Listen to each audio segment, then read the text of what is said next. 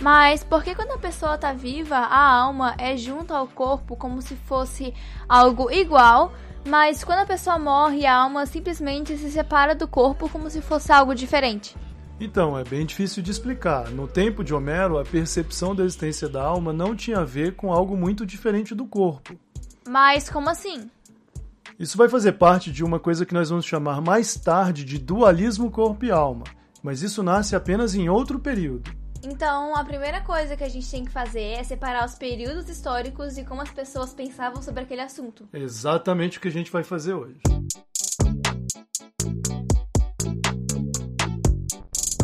Como vamos tratar do período de Homero, é bom lembrar que essa época é chamada de período homérico em razão da enorme importância que os seus dois livros, a Ilíada e a Odisseia, tiveram para a cultura grega. Estamos aqui mais ou menos entre os anos 1100 e 800 a.C. Logo depois vem o período arcaico e, na sequência, aquele chamado de clássico, mais conhecido pela filosofia de Sócrates, Platão e Aristóteles e pelo domínio de cidades como Atenas e Esparta, ali por volta de 500, 550 ao ano 330 a.C. Com relação ao modo como os gregos tratavam a morte, nós sabemos muita coisa por causa dos registros arqueológicos funerários. Ou seja, a ciência de cavar buracos no lugar certo e espanar a poeira com delicadeza nos revelou tumbas preciosas e locais de sepultamento muito bem preservados, e eles nos ajudaram a decifrar os costumes antigos. Os gregos davam muito valor aos rituais funerários. Daqui a pouco a gente vai ver o porquê. Os mortos podiam ser enterrados ou cremados, não havia muita diferença. Na verdade, cada comunidade tinha suas regras e o importante para a família do morto, e para ele mesmo, como veremos mais adiante, é que esses rituais fossem seguidos à risca. Tipo, muito à risca. Praticamente todos os povos antigos acreditavam em alguma forma de vida após a morte. Então, os rituais funerários eram repletos de cuidados com o que podia acontecer com o morto na sua nova existência. As preocupações eram tantas que muita gente chegava a enterrar comida e objetos de proteção junto com o morto, tipo armas, escudos e por aí vai. Quando não era o caso de enterrar, dava para enviar alguma coisa para um morto queimando o objeto, por exemplo. Você fazia um ritual, seguia as regras direitinho botava fogo numa espada e nos chinelos de que o morto podia estar precisando e pronto. A encomenda chegava. Claro, o pessoal achava que chegava, né? Você entendeu. Em alguns casos, as tumbas tinham canais, tubos que iam da superfície até o fundo para levar comida e água para o morto. Esse costume um tanto bizarro mostra a enorme confusão que havia com relação à existência da pessoa após a morte. Se o corpo morria, para que a comida? Bom, mas antes de entrar nessa discussão filosófica, no caso dos gregos do período homérico, o fato é que essa tal de vida após a morte não era lá grande coisa. Ninguém esperava muito. Ninguém sabia direito o que é que aconteceria com aqueles que morressem. Por outro lado, também não havia medo de morrer. Das poucas certezas sobre esse assunto, essa era uma delas. Nessa época que estamos analisando agora, 800, 700 anos antes de Cristo, as pequenas comunidades gregas viam a morte como algo absolutamente natural. Alguém morria, os rituais fúnebres eram celebrados, o morto era festejado e a comunidade rapidamente voltava ao seu normal, esperando que o nascimento de um bebê viesse substituir aquele que partiu. Essa é a maior característica desse período. A morte de alguém é uma coisa do interesse de toda a comunidade. É um assunto para ser resolvido de forma coletiva. O coletivo é mais importante que o individual. Por isso os rituais eram tão essenciais. Todo mundo se reunia, as tradições eram seguidas e o luto durava apenas o tempo de fazer com que as coisas voltassem ao seu curso natural. Caso a pessoa morresse e não fosse enterrada ou cremada, isso podia significar que ninguém se importava com ela. Seria como morrer como um animal qualquer, com o corpo deixado para apodrecer ao léu. Entenderam agora por que os rituais eram tão importantes? Eles eram um símbolo de que a sua vida estava conectada com os propósitos da comunidade onde você nasceu, pela qual trabalhou e lutou e pela qual talvez tenha morrido. Resumindo, o laço que vincula a pessoa à comunidade dá sentido à sua morte, e o nascimento de um novo membro recompõe aquela perda. O segredo, portanto, para uma boa morte era ser membro de uma comunidade que o acolhia, achar o seu lugar e cumprir os seus deveres, aceitando a morte quando as suas obrigações te levassem até ela, como no caso dos guerreiros, dos marinheiros e etc. Portanto, a aceitação da mortalidade não há obsessão com o prolongamento da vida aqui nesse período.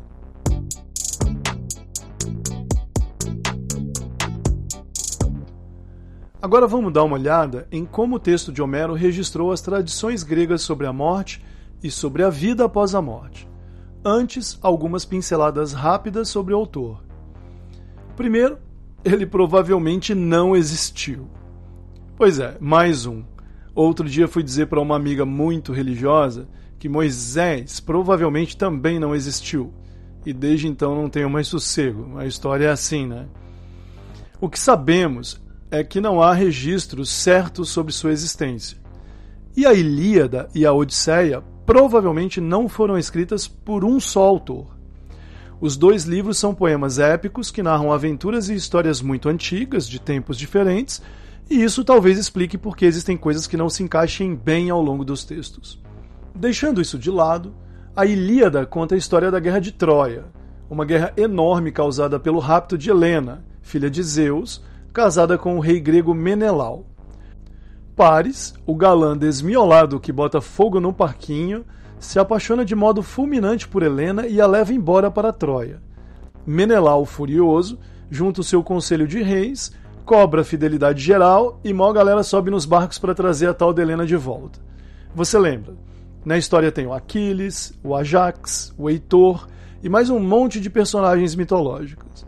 Mas vejam só, a guerra durou mais de 10 anos e o livro conta no máximo uns cinquenta e tantos dias de luta do último ano. O filme do Brad Pitt resume tudo em duas horas. Pensa no que ficou de fora. Ah, Sabe aquele lance do cavalo de Troia e tal? Então, não tem no livro. A Ilíada acaba no funeral de Heitor, que foi morto por Aquiles, em vingança à morte do seu companheiro Patroclo, que havia sido morto por Heitor, que vai ser vingado por Paris, que vai matar o Aquiles. O que importa é que os gregos ganham a guerra, com a ajuda do tal do cavalo de madeira, invenção do Odisseu, o espertão. Aquiles morre, Heitor morre Agamenon morre, Ajax morre, Menelau, o marido de Helena, meio que morre e não morre, a gente já vai ver isso aí. Só quem não morre é Ulisses, ou Odisseu, tanto faz aqui as duas formas do nome dele. Odisseu é o rei de Ítaca, uma região do oeste da Grécia. Ele é o mais esperto dos gregos e foi lutar em Troia ficando longe de casa por 10 anos. Agora que a guerra acabou, ele tem que voltar para casa, porque ele é rei é casado com Penélope e tem um filho que ele não conhece, o Telêmaco, que já deve ter uns 10 anos. Só que Odisseu, por mais esperto que fosse, sofria de um grande problema. Ele era ruim de orientação. De Troia para Ítaca, de carro, dá para ir em menos de 24 horas hoje. Mas ele arruma tanta confusão no meio do caminho que leva mais de outros 10 anos para voltar para casa. Os eventos fantásticos da viagem de volta de Odisseu são o tema, justamente, da segunda grande obra de Homero, a Odisseia. Para a gente aqui importa o seguinte: nas duas obras há várias passagens que nos contam como os gregos lidavam com a morte e com a vida após a morte. Apesar de muita informação, vale adiantar o seguinte: nesse período ainda não existia uma rígida separação entre corpo e alma como a gente se acostumou a ver depois de Platão e da literatura cristã. Por isso, e também por causa da antiguidade e das múltiplas autorias do texto homérico, acaba não sendo fácil juntar as peças desse quebra-cabeças. No meio disso tudo, veremos aí que o ponto alto é a viagem que o Odisseu faz ao mundo dos mortos. Vamos conferir algumas dessas passagens e de seus significados.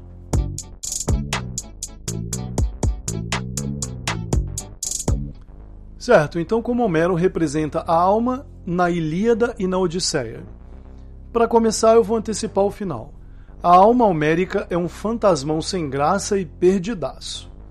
Talvez vocês se lembrem da ideia de alma em Platão, como eu disse antes, ou mesmo para o cristianismo. A alma é a essência, o corpo, a carne é aquilo que atrapalha a alma, aquilo que a corrompe. Bem, essa ideia aí vai levar um bom tempo para surgir, e vou explicar direitinho no próximo episódio, fica ligado. Agora voltando ao Homero. Como vimos, a crença na sobrevivência após a morte era parte essencial da cultura da época. O problema aqui é saber o que é que sobrevivia à morte e sob que condições. Se você está aí pensando, ah, mas na Índia e no Egito, tudo isso aí já estava certo desde muito tempo, segura a pressão porque não é bem assim não.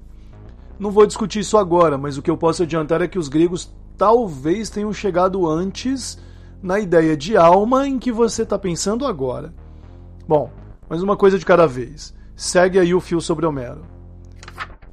Para começo de conversa, Homero só fala da alma na morte. Ou seja, quando o corpo morre, sai alguma coisa dele e essa coisa sobrevive à morte. É a alma, ou para ser mais exato, é a sombra dos vivos. A primeira palavra aqui que a gente vai aprender é esquiar, a sombra. Havia uma crença muito antiga, que o Aristóteles bem depois vai consolidar, que dizia que tudo que é vivo tem uma alma, um ânima. Mas como o texto de Homero deixa claro, enquanto a pessoa está viva, nada acontece com ela que pode ser atribuído à sua alma. Mas quando a pessoa morre, enfim, surge essa tal de alma que escapa do corpo e voa para o mundo dos mortos, para o Hades, o mundo subterrâneo. Só uma observação.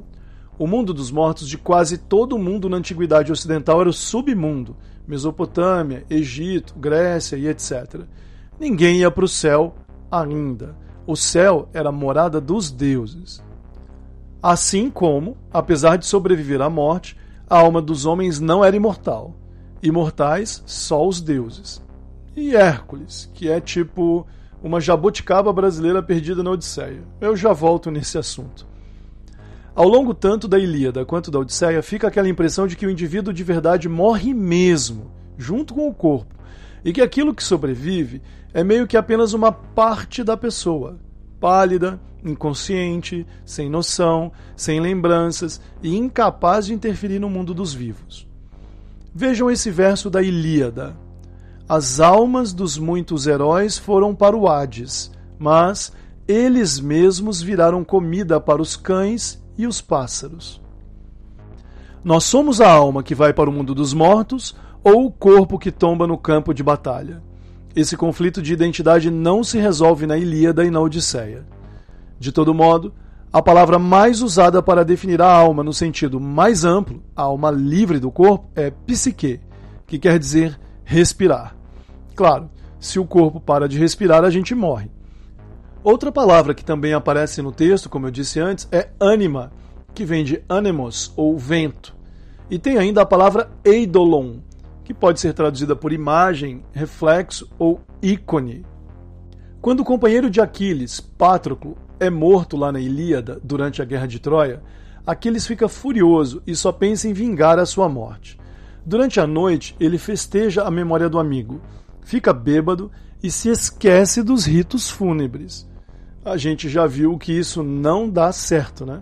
Então, a alma do pobre Pátroclo vem puxar o pé do Aquiles à noite e cobra o companheiro que ele honre a única coisa que interessa depois que a pessoa morre.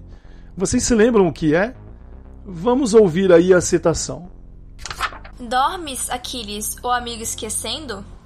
Zeloso eras antes, quando me achava com vida Ora, morto de mim te descuidas. Com toda a pressa sepulta-me, para que no Hades ingresse. Pois as imagens cansadas dos vivos, as almas me enxotam, não permitindo que o rio atravesse para a elas ajuntar-me. Por isso, vago defronte das portas amplíssimas do Hades. Dá-me tua mão, é chorando que eu peço. Não mais à tua frente conseguirei retornar. Quando o fogo me houver consumido, nem será dado jamais a de parte dos outros mirmídones. Aconselhar-mo-nos tal como em vida sonhamos, por visto já ter de mim se apossado o destino que eu trouxe do berço. Aquiles não tinha feito o funeral do amigo. Olha o vacilo. O pobre do Pátroclo queria ser enterrado. E por causa dessa falta, ele não podia entrar no Hades. Ele ficava ali na beira do rio que marcava a fronteira entre o mundo dos vivos e o dos mortos, sem conseguir atravessá-lo, atormentado pelas imagens das almas perdidas, sem destino. Essa região do mundo dos mortos era chamada de terra de ninguém, tipo um limbo. Só para completar essa parte aqui, Homero nos diz ainda que a alma de um morto carece de força, menos, algo semelhante ao que testemunhamos nos sonhos. A falta de força é provavelmente a razão pela qual a alma dos mortos é incapaz de exercer influência sobre os vivos, inclusive sobre os seus afetos ou desafetos que ficaram no mundo dos vivos. Ao morto homérico não falta apenas a força, mas também o comando completo das suas faculdades. Os mortos não fazem juízos, são desatentos e indiferentes.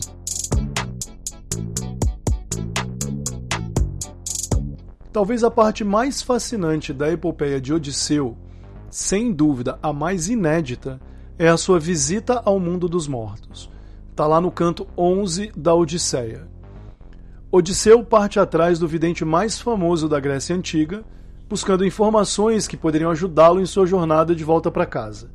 Só que tinha um problema. O sujeito, Tiresias, estava morto.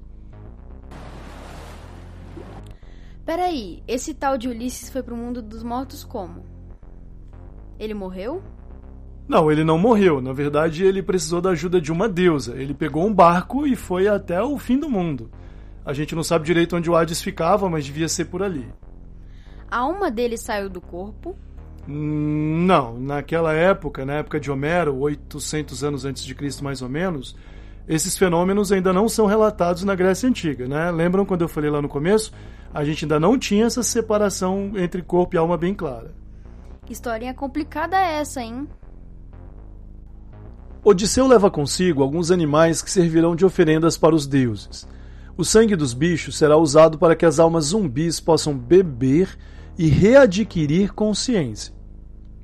Assim que ele mata os carneiros e colhe o sangue, ele vê um montão de fantasmas se aproximarem, mas puxa a espada e fica de guarda protegendo o sangue até encontrar Tiresias, que se achega, bebe do sangue das oferendas e profetiza os acidentes e alegrias da jornada de Odisseu voltando para casa. O sangue aqui simboliza a vitalidade, a força vital que falta às almas dos mortos para que eles possam ter consciência, conversar, se lembrar do que viveram e etc. Logo após a, fala, a conversa com Tiresias, Odisseu vê sua mãe, Anticleia, que ele tinha deixado ainda viva quando ele foi para Troia, muitos anos antes. Triste, o nosso herói deixa que ela beba do sangue para que eles possam conversar. De minha mãe a alma vejo que a vida deixou não faz muito.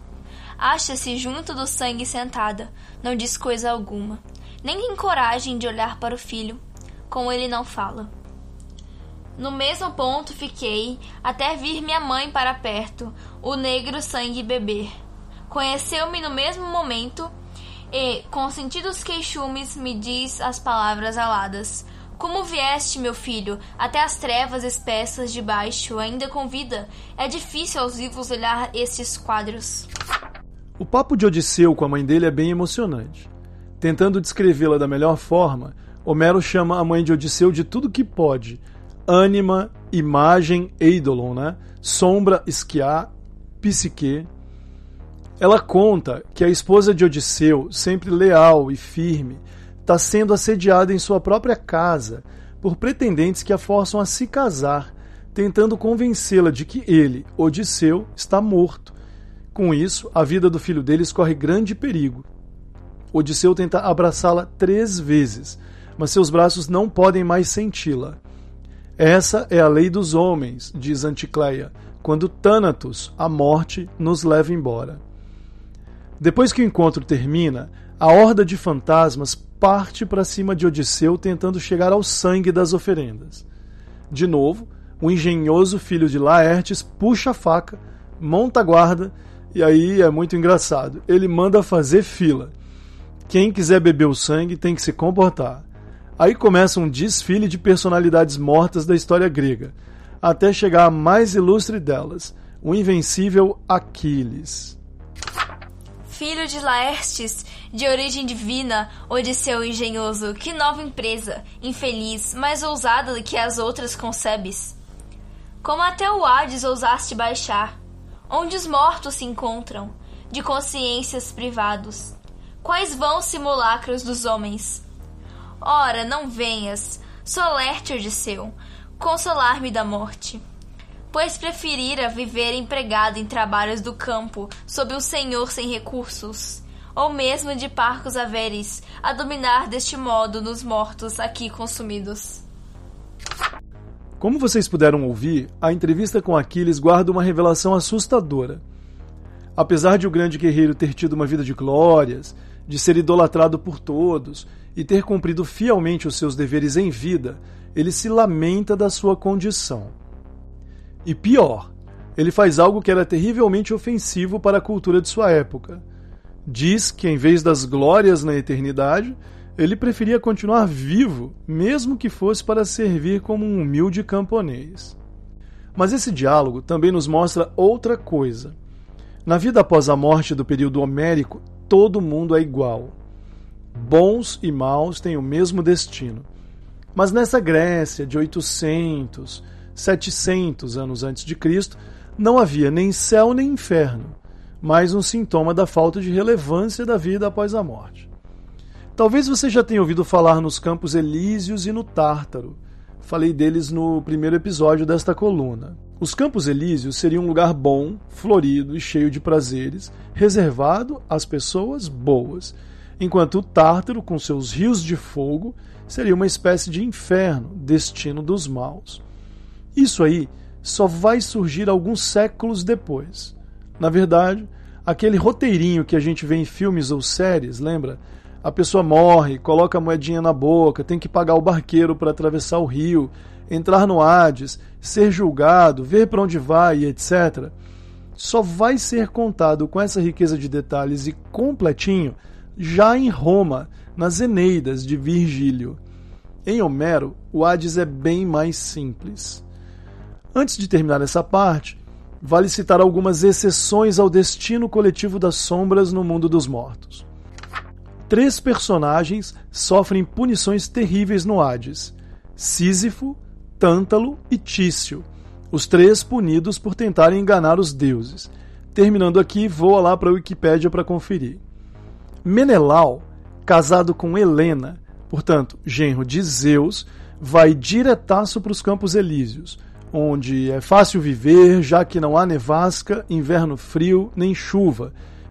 Mas o caso mais estranho é o do semideus Hércules. Odisseu topa com ele e diz que no Hades está somente a sua sombra, mas ele próprio está entre os deuses eternos. Tipo, Hércules pode estar em dois lugares ao mesmo tempo? Fica a dúvida mortal. Ou seria imortal?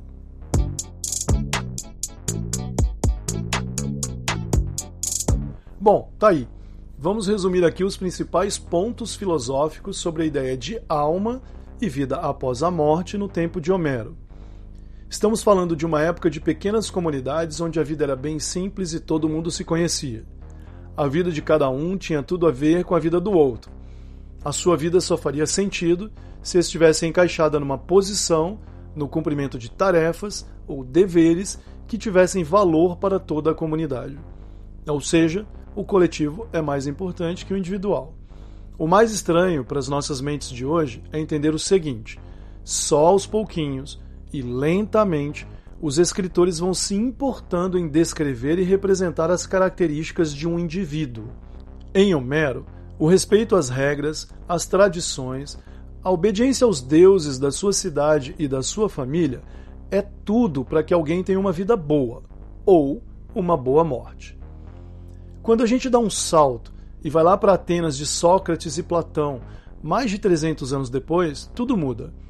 Para Sócrates, cada pessoa tem que cuidar bem da sua própria alma e usar a sua razão para decidir bem o que fazer da sua vida. Se a gente levasse Sócrates para dar uma palestra motivacional no acampamento de batalha em Troia para Aquiles, Pátroclo, Heitor e Pares, essa galera toda, ouvindo Sócrates falar em pensar por si mesmo, cuidar da sua alma, não seguir as tradições, acho que eles iam passar o nosso querido filósofo na ponta da espada por julgá-lo um louco completo. Uma das mudanças fundamentais nessa representação da alma e da vida após a morte vai ser a encenação do julgamento da alma dos mortos. Como a gente viu, na Ilíada e na Odisseia isso não rola.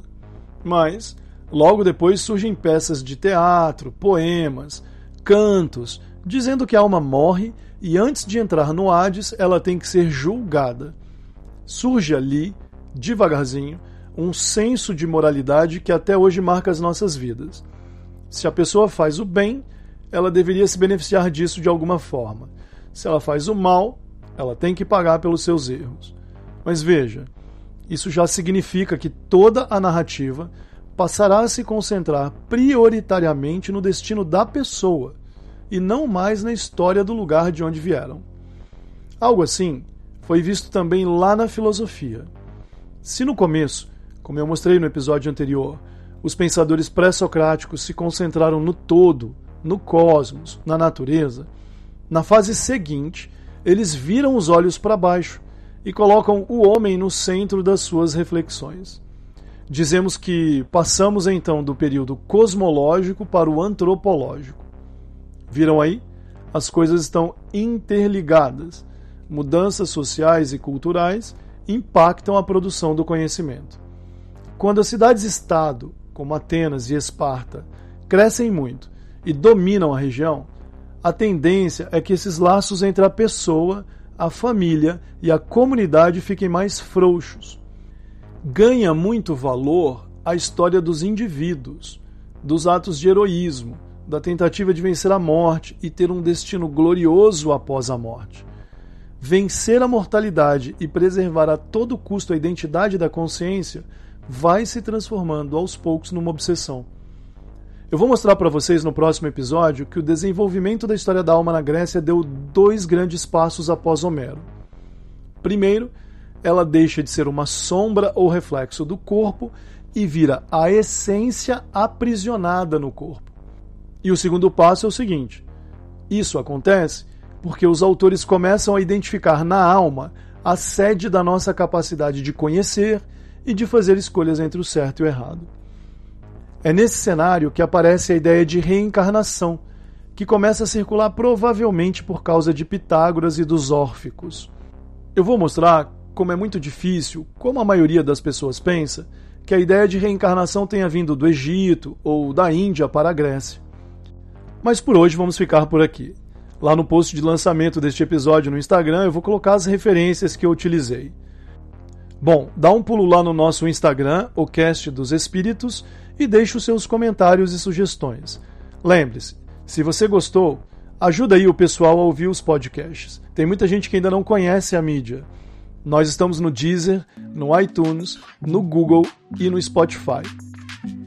Tchau, Tchau pessoal. tchau. Valeu, galera. Tchau. Leiam Odisseia.